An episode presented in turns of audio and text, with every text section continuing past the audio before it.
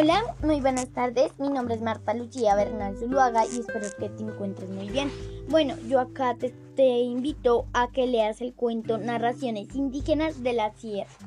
Bueno, a mí el cuento que más me gustó entre todos los cuentos que hay en este libro fue Las apuestas de Morrocoy y Conejo. Vamos a empezar a leer. Una vez Conejo estaba aburrido porque no tenía nada que hacer.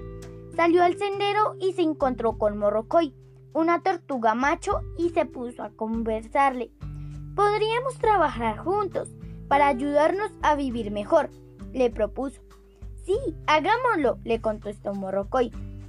En una semana nos vemos en el trabajo, le respondió Conejo y se despidieron. Cuando pasó la semana, Morrocoy acudió a la cita y se puso a trabajar. Aunque Conejo no parecía, Morrocoy trabajó mucho y ya estaba terminando de quitar todas las malezas y de cortar los arbustos para despejar el terreno que cultivarían.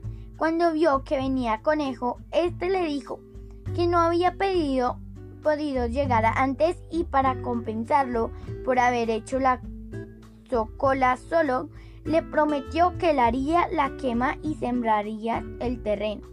Un mes pasó y la socola ya se podía quemar pero Conejo no aparecía. Entonces Morrocoy mismo lo quemó y luego sembró maíz, yuca, guineo, batata, malanga, plátano grande, de todos estos sembró. Y cuando ya terminó la siembra apareció Conejo, cargando con semillas de, de yuca para todo reunida. Mordisqueada no es, no es un secreto que los conejos les gusta roer los palos de yuca. Entonces Morrocoy le dijo, si tú crees que esa clase de semilla es la que nace, siémbrala. Conejo se disculpó y agregó, no me creas flojo, yo haré la limpia de los cultivos solo. Es lo que me propongo hacer. Morrocoy le contestó, así con mentiras lo que va a pasar es que perderás todo. Tiempo después había que limpiar los cultivos y Morrocoy esperó que Conejo apareciera para cumplir su promesa. Esperó una semana y como no apareció, creyó que Conejo quería engañarlo, así que se puso a limpiar. Mañana tras mañana, durante casi dos semanas, trabajó en la limpia de los cultivos. Ya estaba a punto de terminar cuando llegó Conejo y le habló desesperado. Estaba enfermo y por eso no pude venir a trabajar. Morrocoy no le creyó. ¿Usted es así? ¿Otra vez está echando mentiras? ¿No puede decir la verdad? No le voy a creer. Aún tras esto, Conejo volvió a pedirle disculpas y a prometer. De hoy en adelante, de verdad se lo digo, cuando el maíz esté seco, yo ayudaré a recogerlo. Es lo que voy a hacer. Entonces Morrocoy le dijo, ahí te voy a ver. Después de cada uno se fue por su lado. Pasó el tiempo, el maíz estuvo seco y tampoco apareció conejo. Morrocoy se puso a recoger el maíz y amontonó todo en una troja una casa que tuvo que hacer para guardarlo cuando estaba terminando se de poner todo el maíz, allí vio venir a Conejo, que le dijo, he tenido un niño enfermo y tuve que llevarlo donde el mamú. Así dices siempre, le respondió Morrocoy.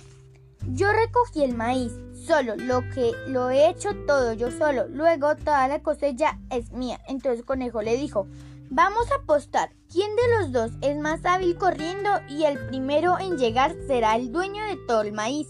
Morrocoy estuvo de acuerdo y acordaron en que, en dos días se encontrarían en el sitio de, competencia, de competición. Después se fueron cada uno por su lado.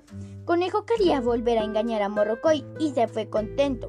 Reía porque estaba seguro de que Morrocoy corría menos que él y así iba a ser muy fácil quitarle todo el maíz. En medio de su alegría fue a donde su mamá a decirle que ahora su maíz estaba recogido y que pasada dos días se lo traía. Y su mamá también se puso contenta, pero Morrocoy tenía un plan para engañarle. Cuando ya estaba cerca del día de la competencia, fue a invitar a varios de sus compañeros y se dispusieron en ese día.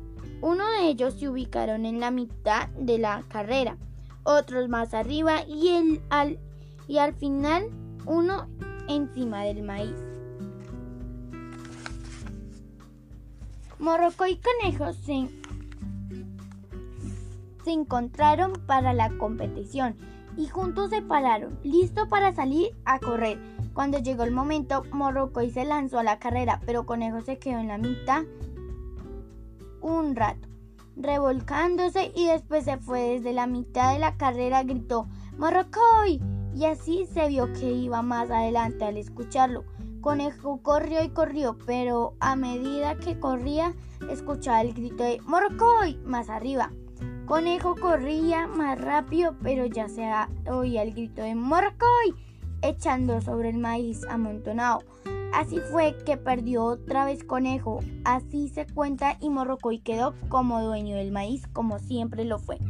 Bueno, pues esta historia a mí lo que me da a reflexionar es que uno no debe decir mentiras y que uno siempre que tiene que cumplir con su palabra o si no tendrá un castigo como le pasó al conejo que fue que se puso a decirle a la mamá, también se puso de bulloso, se puso a decirle a la mamá que ya tenía el maíz recogido y que se lo traía dentro de dos días porque estaba muy confiado, pero no tenía en cuenta que de verdad Morrocoy tenía otra idea y tenía ya su plan para ganarle y que pues también quería, o sea, eh, mm, esa apuesta era como para mi boba porque siempre el dueño del maíz fue Morrocoy ya que lo trabajó, él preparó el terreno, él la sembró, él las cuidó y él hizo la limpieza.